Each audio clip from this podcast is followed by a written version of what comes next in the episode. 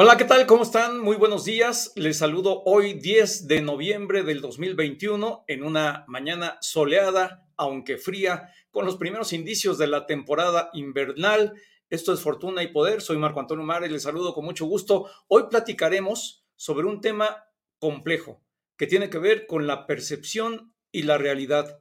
Observamos en lo que va del sexenio de Andrés Manuel López Obrador una gestión fallida en muchas vertientes, sin embargo, la popularidad que lo llevó al poder se ha mantenido y por momentos se acrecienta.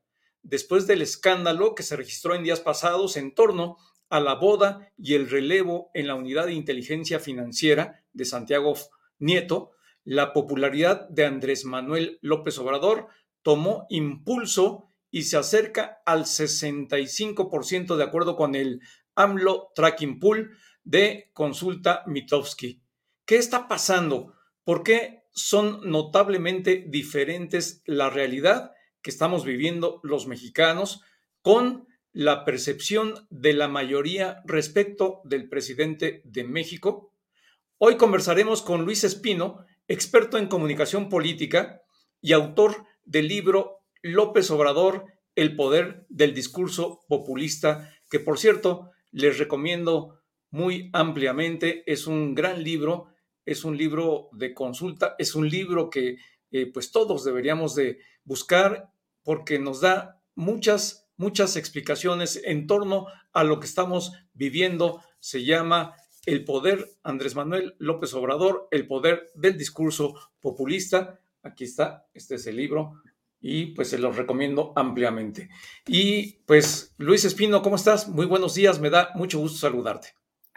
Muy bien, Marco, muy buenos días y muchísimas gracias por esta oportunidad para platicar del libro y de la retórica del presidente.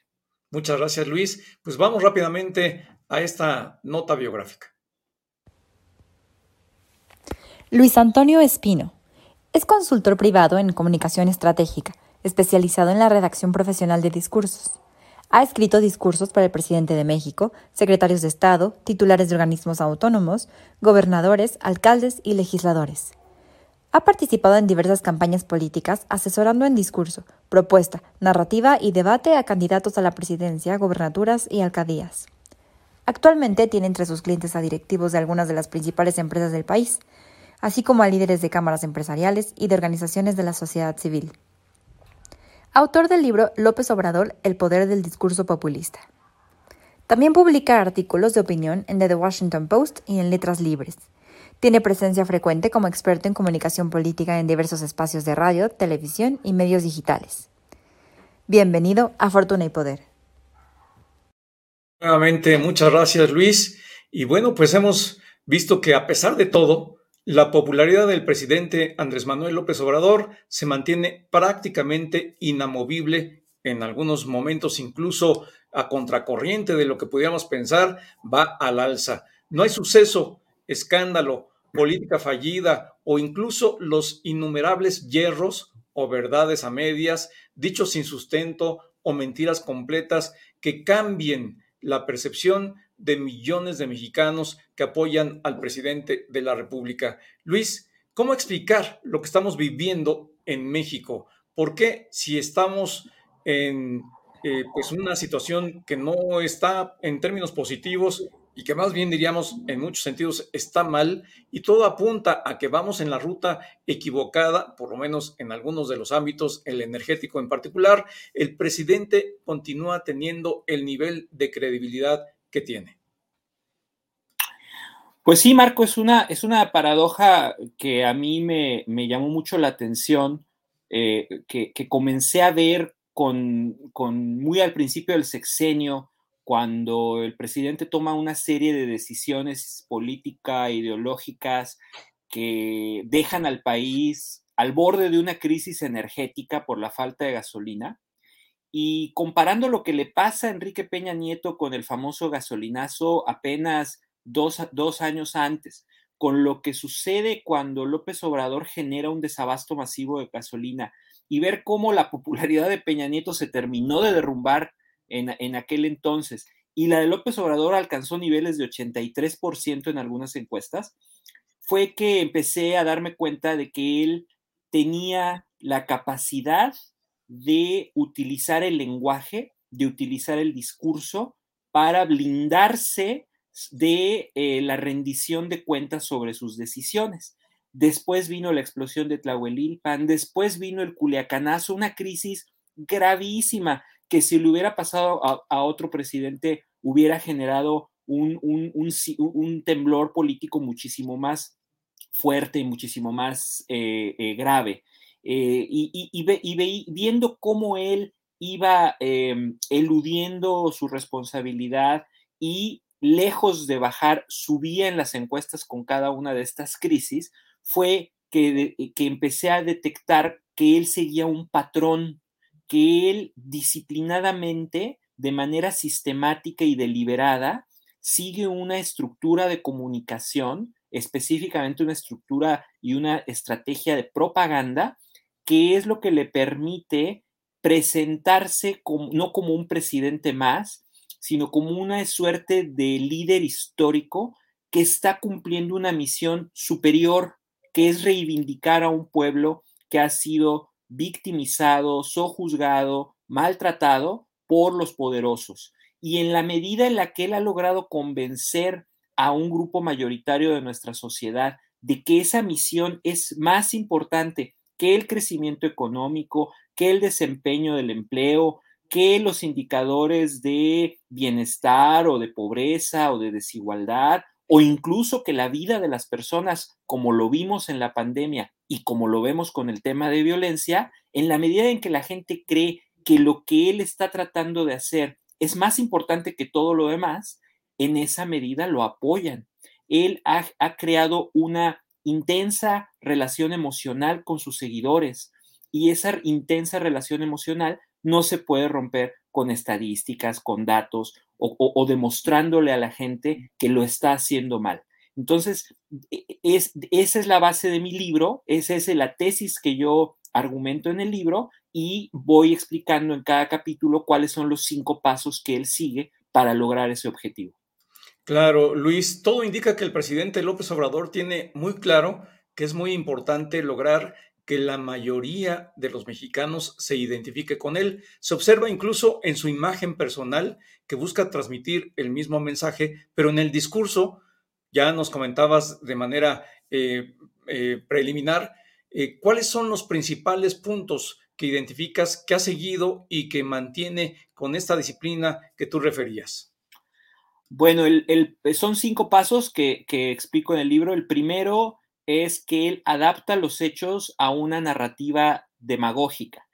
¿Qué quiere decir esto? Quiere decir que él utiliza el lenguaje no para describir la realidad como la vemos, sino para crear una realidad a partir de un relato. Este relato tiene la estructura que, que nuestras mentes están acostumbradas a, entender cuando nos cuentan una historia. Hay un héroe, hay un eh, villano, el héroe es bueno, honesto, eh, siente amor por México, el villano es malo, corrupto, quiere que le vaya mal a México.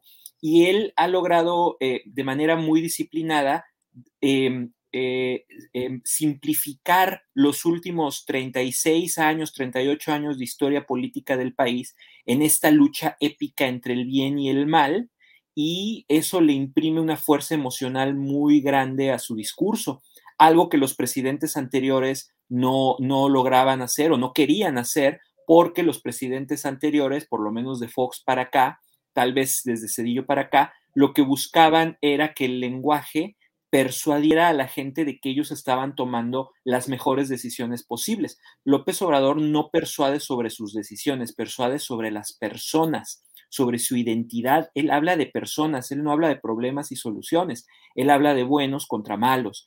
Los buenos solo toman buenas decisiones y los malos solo toman malas decisiones, porque son malos y no hay nada que puedan hacer para cambiar. Ya están así y, los buenos no se equivocan, son infalibles. Entonces, eh, cuando él hace esto, este primer paso de, em, usar la demagogia, que es esta sobresimplificación de la realidad alejada de la veracidad y alejada de las responsabilidades de la retórica, como la congruencia, como el respeto a las minorías, etcétera, el respeto a la oposición, todas todo las reglas del discurso democrático, él lo que logra es inyectar de energía a su movimiento político y convencer a millones de que son protagonistas de una lucha épica entre el bien y el mal, que es una lucha a muerte además, no hay punto medio, no hay empate, no hay negociación posible, no hay acuerdo, y esto es lo que le permite a él eludir la rendición de cuentas sobre sus actos. Sí, eh, Luis, en ese sentido me imagino que está inscrita lo que él ha denominado como la cuarta transformación. Es un discurso que, como tú vienes mencionando, es un discurso que se viene construyendo no a partir de que se hizo gobierno, lo viene construyendo desde que era candidato a la presidencia de la República. Eh, ¿Cómo es que esta cuarta transformación que ha eh, dibujado en su narrativa eh, tiene una importancia fundamental en los términos que nos estás contando, Luis? Bueno, ese es el segundo paso, justamente. Él sustituye la comunicación del Estado con propaganda de un grupo político. Entonces, la propaganda exige que le pongas etiquetas a las cosas, que esas etiquetas sean fáciles de entender por una mayoría, que apelen al común denominador de las personas y además que em, que tú seas muy, muy, muy disciplinado en llamarle a las cosas como tú las estás bautizando. Y él decidió bautizar a su movimiento como cuarta transformación para convencer a sus seguidores de que efectivamente él no es un presidente más, sino una suerte de héroe patrio en vida. Entonces, cuando alguien se autodefine como un héroe que está persiguiendo un objetivo histórico, eh, no, no, tiene eh, por qué rendirle cuentas a nadie se entiende que lo que está haciendo es bueno y se entiende que simplemente él ve a los ciudadanos como parte de una masa que se tiene que comportar de cierta forma. Y quienes no se comportan de esa forma reciben un castigo que puede ser retórico, el insulto, simbólico o real, ¿no? A través de, las políticas públicas o del uso de las instituciones del Estado en su contra. Eh, pero cuarta transformación específicamente es un término que lo blinda a él, lo, protege de tener que rendirnos cuentas y, lo protege de que lo comparemos con los presidentes anteriores. Por eso él repite mucho eh, la frase no somos iguales, porque él se separa de lo que es un, un administrador temporal del gobierno y se eleva a sí mismo a la categoría de líder histórico. Entonces, eh, a fuerza de repetición, el término cuarta transformación, hasta los críticos del presidente lo usan junto con otras muchas frases y términos que él ha logrado meter al lenguaje cotidiano, al lenguaje coloquial, y los medios de comunicación ya también lo utilizan de manera eh, natural como sinónimo de gobierno o como sinónimo del movimiento político del presidente. Entonces, esto es de facto una privatización de las instituciones del Estado que ya no se identifican como Secretaría de Hacienda, eh, este, Secretaría de la Función Pública, Sector Salud, Defensa Nacional, sino que con esta etiqueta propagandística se expropian en el imaginario y eh, eh, em, dan por válido que el presidente encabeza el cuarto evento más importante en los 200, más de 210 años de historia de México. Y eso, pues a mí me parece un éxito tremendo que ha tenido el presidente en enmarcar eh, eh, su movimiento como si realmente fuera un hecho histórico. Algo que cuando uno se detiene a pensar, no hay forma lógica de saber si esto es, va a pasar a la historia de cierta forma o de, o de otra, porque todavía lo estamos viviendo. Así es, Luis. Estamos platicando con Luis Antonio Espino. Él es consultor privado en comunicación estratégica. estratégica. Y Luis, eh, yo quisiera que en esta parte nos platicaras acerca de cómo logra crear esta narrativa. En primer lugar, pues el presidente se ha convertido en el narrador único de toda la realidad que él está planteando, una realidad que no necesariamente corresponde con la que estamos viviendo todos, pero es una realidad que él está tratando de desarrollar y lo está haciendo con mucho éxito. ¿Y qué papel juega esto que todos los días realiza y que él autodenomina como un ejercicio de comunicación circular y que pues eh, ha designado como conferencias mañaneras. Platícanos al respecto, por favor. Sí, Marco, mira, em, las, mal llamadas conferencias de prensa, que son en realidad rituales políticos, rituales de propaganda política, tienen los cuatro ingredientes básicos de la comunicación populista, que son eh, simplicidad, porque ahí parece que todos los problemas los puede resolver el presidente con tan solo dar una instrucción por aquí, eh, regañar a algún funcionario, este, o, ordenar que se investigue algo, ¿no? Y que se resuelva algo. Entonces ahí hay una, hay una simplicidad tremenda. Los problemas solo son eh, producto de la lucha entre el bien y el mal. Él representa el bien, él encabeza el bien y entonces él solo tiene ahí que enterarse de las cosas y tomar decisiones. dos, la inmediatez. Parece que eh, da la impresión de que gobernar es fácil y es inmediato y se pueden eh, acabar con, con, los problemas o se pueden resolver conflictos ahí en vivo, ¿no? Lo que es, lo que es gobernar en vivo ante los ojos de todos.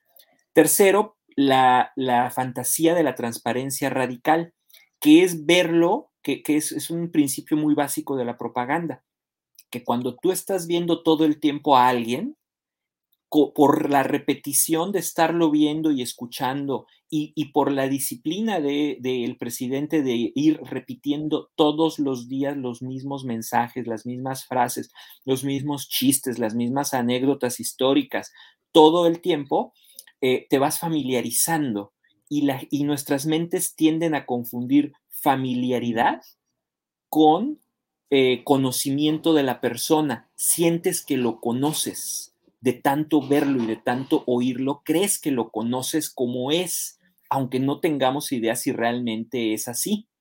Entonces, esa es la fantasía de la transparencia radical.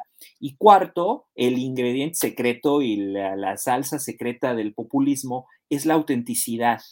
¿Qué es la autenticidad? Mientras que los políticos tradicionales eh, obedecen o, una serie de reglas de cómo hablar, cómo vestirse, eh, eh, qué cosas decir, en qué contexto, qué cosas no decir porque se consideran irrespetuosas o inadecuadas y se cuidan y cuidan su imagen, los políticos populistas son auténticos, es decir, no tienen miedo de mostrarse tal cual son e incluso hacen una ostentación orgullosa de sus defectos.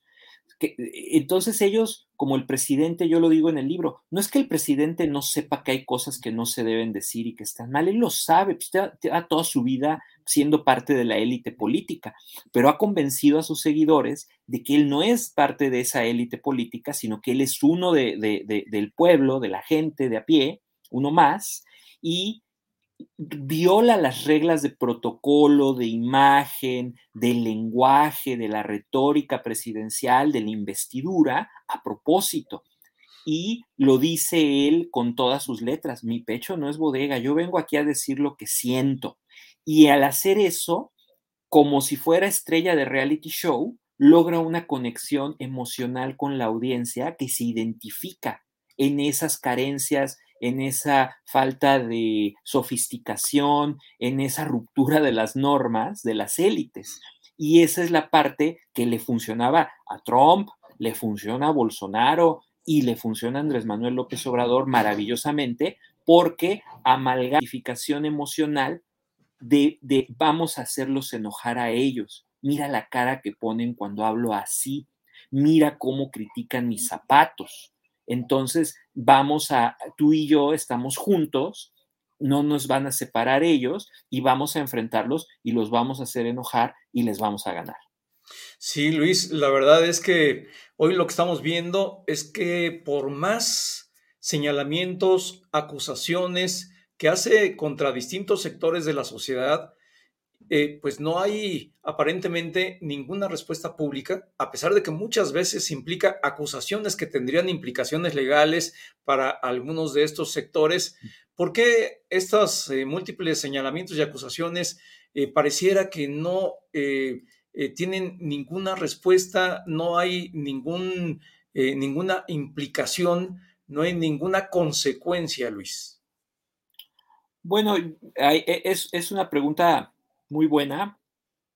Pienso tal vez que a, tres años de, que empezamos con esta dinámica tan destructiva de la, conversación pública, em, yo creo que hay, un, hay dos cosas. Hay temor de muchos grupos que no quieren enfrentarse a él directamente. Em, hay un, hay un, e, ese temor también viene acompañado de cierto reconocimiento de debilidad reputacional, o sea, hay, no, por ejemplo, lo pienso en la oposición, que, como no logran construir un discurso que se salga del marco honestos, corruptos que el presidente genera, entonces en vez de, eh, crear un nuevo discurso y de ver la forma de, de, salirse del marco en el que el presidente nos quiere meter, eh, eh, prefieren mejor no darle, no darle batalla, dejarlo y creo que eso le ayuda al presidente a seguir avanzando con su forma de gobernar y con sus decisiones y su estilo. Entonces yo creo que es una mezcla de temor, impotencia y desorganización. También hay un tema ahí de que las partes afectadas, como que cada una recibe cada semana el fuego del presidente como que aguantan el golpe, a veces le contestan un poquito, pero luego se esperan y ya como que también le tomaron la medida y dicen, mira, espérate una semana y va a atacar a otro y entonces ya no se va a fijar en nosotros y nosotros nos escabullimos y a ver, y con suerte no nos vuelve a tocar. Entonces es, raro, eh, pero yo te diría que es eso, es una mezcla de temor, impotencia y, y desorganización que desde luego es malísima para la democracia, porque pues sí ataca a instituciones, ataca grupos de la sociedad que, que, no deberían ser atacados así por el presidente de la República que nos representa o nos debería representar y gobernar a todos, ¿no? Claro, aunque hay villanos favoritos, hay villanos recurrentes en el discurso presidencial, lo vemos tanto en el ámbito público como en el privado, cuando se trata de órganos autónomos, cuando se trata de empresas privadas, sobre todo el sector eh, eh, energético. Luis, y aquí esta parte me gustaría eh, no sé si la conozcas, es una pregunta que a lo mejor sale del tema que tú has venido analizando, pero ¿qué hay detrás de Andrés Manuel López Obrador en, su, en términos de discurso? ¿Es un hombre que se ha hecho a sí mismo? ¿Hay un aparato que esté atrás de él, que esté diseñando, construyendo toda esta lógica discursiva? Eh, eh, además, hay que decirlo, en el contexto internacional estamos en un eh, en un tiempo en el que han proliferado los líderes populistas, tanto de izquierda como de derecha. Bueno, eh, parece, pareciera que todo es espontáneo y todo es improvisado y todo es así como le va brotando. Yo creo que es una mezcla de experiencia con personalidad, pero también em, hay un, un apetito social por este tipo de liderazgos que hace que ellos vean qué es lo que la gente pide y, quisiera oír de los líderes políticos y se lo dan y cómo funciona y les da votos y les da puntos de popularidad en las encuestas y les da apoyos, entonces les dan más y más y más y más. Y creo que, creo que va por ahí, creo que es una mezcla de experiencia con, con algo de estrategia y de, y de planificación muy, muy buena porque si uno, yo, lo hice, uno analizaba el discurso de Donald Trump y tenía la misma estructura que el discurso de López Obrador, nada más cambian los nombres de los personajes, allá, allá los decía de otra forma, los, les ponía otros insultos, los, los caricaturizaba distinto, los humillaba distinto, los insultaba distinto. Pero, pero la estructura narrativa es la misma. Había una vez un país maravilloso, grandioso en Estados Unidos, eh, que le iba muy bien hasta que llegó una élite corrupta que le quitó al pueblo lo que es suyo y ahora llegó un héroe que va a derrotar a esa élite corrupta y le va a regresar al pueblo lo que le pertenece para restaurar la gloria del pasado. Entonces, eh, yo creo que hay un apetito global por ese tipo de liderazgos y de discursos que explican mucho que surjan como hongos de repente en todos lados líderes así, que le este, los Kirchner en Argentina, Evo Morales, o sea, han ido en diferentes décadas surgiendo este tipo de liderazgos. Luis, eh, tú subrayas una frase que a mí me gusta mucho y que quiero que nos la expliques un poco respecto de que el presidente de México ha creado con tal fuerza la narrativa que ha venido contando, que ha logrado establecer una especie de monopolio de la esperanza.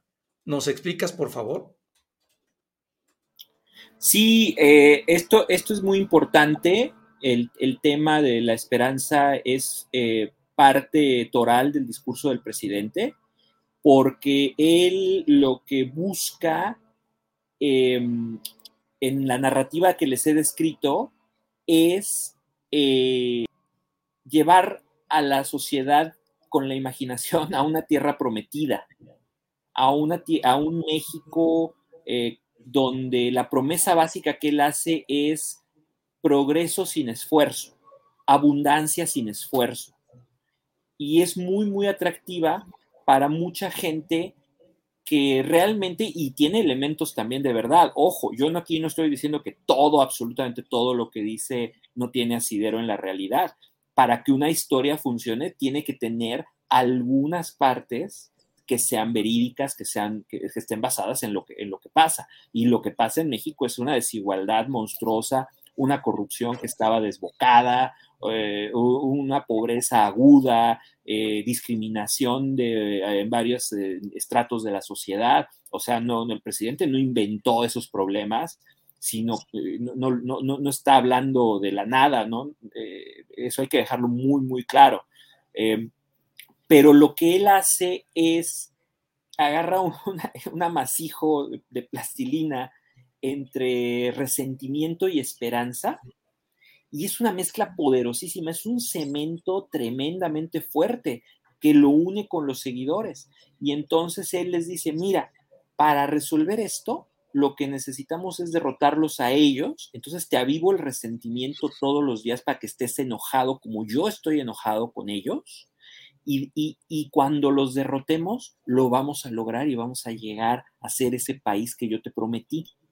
Entonces, para la gente le suena absolutamente lógico, absolutamente creíble y dicen, ok, vamos, te damos el voto, te damos el poder y vamos a ver cómo lo haces. Y lo que él hace a diario con las conferencias de prensa, las mal llamadas conferencias de prensa, es justamente ir narrando cada capítulo de la, de la historia y tiene a todos así como en un reality show viendo, bueno, y ahora a ver qué pasa, con quién se va a pelear, a quién va a castigar, contra quién se va a ir, para eh, enmarcando todo esto en este arco narrativo de la lucha épica entre el bien y el mal. Y eso mantiene vivo el interés de los seguidores, los mantiene entusiasmados, los mantiene energizados a sus bases y le permite a él ir, insisto, y esto es lo más importante tal vez, eludiendo la rendición de cuentas. Él ya no es, él ahora sí que está más allá del bien y del mal, y mientras le, le demuestra a los seguidores que va peleando por ellos, ya el resultado de la pelea no les importa mucho. Sí, Luis, eh, ¿cuál es el horizonte? Yo sé que es una pregunta difícil, pero tenemos que eh, enfrentarla en algún momento. ¿Cuál es el horizonte eh, para que la realidad y la narrativa lleguen a un punto de crisis? Es decir, que lo que nos cuentan, pues quede claro o por lo menos comience a notarse que no coincide con la realidad. Y te lo pregunto porque hay mucho en el mensaje y en el discurso presidencial de nacionalismo, hay mucho de estatismo soterrado y al mismo tiempo, como tú decías, hay asideros, asideros que permiten que el manejo pues tenga cierta credibilidad tanto interna como internacional y me refiero al marco macroeconómico. Si en algo es ortodoxo y neoliberal el actual gobierno, es en la disciplina fiscal, el no endeudarse de más, aunque en términos reales sí se ha eh, llevado adelante un mayor endeudamiento, eh, una estabilidad de las finanzas públicas y eso ha permitido que por el momento no haya una mayor repercusión en el ámbito privado en, cuanto a inconformidad, en cuanto a preocupación, pero las obras insignia, eh, los gastos extraordinarios en programas sociales, pues obviamente van a llevar a algún momento en que los recursos simple y sencillamente no alcancen, sean insuficientes y pudiera eventualmente venir un desequilibrio. ¿Cuál es para ti el horizonte eh, que va a llevar a la disociación entre la narrativa oficial, presidencial y la realidad? Pues no, me atrevo a decir cuándo, Marco, porque ya dije varios y fallé. Este, yo, yo en particular pensaba que la pandemia, con, con el manejo absolutamente injustificable y, terriblemente contraproducente que se hizo de esta crisis sanitaria, iba a tener una repercusión importante, que la sociedad iba a, darse cuenta de que el costo que se estaba pagando por esa idea de que se estaba eh, eh, pues luchando contra la injusticia ya era inaceptable, el costo para la sociedad, y que era necesario exigirle al presidente, porque, porque aparte sus seguidores piensan que uno cuando lo critica quieren que renuncie o que eh, le pase algo malo. no, no, no, yo, yo, yo lo único que esperaría es que la sociedad le exija, quienes votaron por él le exijan que cambie de rumbo y que haga bien las cosas y que cumpla con su trabajo, que cumpla con la constitución y con la ley, porque para eso fue elegido. Em, y no lo, no lo hicieron. A mí, a mí el tema de la pandemia, incluso te diría a, nivel personal, fue lo que me motivó a escribir el libro. El libro originalmente trataba solo sobre la, comunicación y la propaganda en el contexto de la pandemia. Em, eh, porque ya era un límite, una línea roja que a mí me parecía eh, que no, no, era posible que la cruzara sin pagar alguna consecuencia y, y sin que sus mismos seguidores le dijeran, bueno, ya, este, te creímos, te acompañamos, eh, creemos que tienes buenas intenciones, pero esto es demasiado. Entonces, si no, 600 mil muertos no lo hicieron, pues yo no sé cuánto tendría que devaluarse el peso o, cuánto capital tendría que irse de México o qué nivel tendría que alcanzar la inflación o el desempleo para que, para que las cosas realmente cambien. Creo que la historia del populismo sudamericano también nos demuestra que una vez que un país ya entra en estas rutas, ya las crisis económicas, las carencias, las escasez, las escaseces de cosas, este, pues ya no le pegan al, gobierno populista que se enquista en las instituciones y que se, em, que se eh, vuelve ya uno con el Estado. Y, eso es preocupante porque, insisto, aquí no se trata de que le vaya mal a él o le vaya mal a México, se trata de que rinda cuentas de sus acciones y de sus decisiones y, no, y realmente eh, eh, tome las mejores decisiones para que el país salga adelante de todos los problemas que tiene. Entonces no me atrevo a decir, la verdad es que ya me, retiré de, esos pronósticos porque sí lo veo, lo veo complicado. Sin duda, Luis Antonio Espino, te agradezco muchísimo la oportunidad de esta conversación, muy interesante y nuevamente pues recomiendo la lectura de tu libro, López Obrador, El Poder del Discurso Populista. Muchísimas gracias, Luis. Gracias por haber estado aquí con nosotros. No, al contrario, Marco, mil gracias por la oportunidad y un saludo a todo el público. Que tengan buen día. Gracias, Luis. Bueno, pues ahí está el análisis del discurso presidencial, del discurso del presidente Andrés Manuel López Obrador, un experto en materia de comunicación, de discurso, lo analizó para ustedes y pues yo le agradezco mucho la oportunidad de su atención. Muchísimas gracias por haber estado aquí con nosotros en Fortuna y Poder. Nos vemos en la próxima emisión. Hasta luego.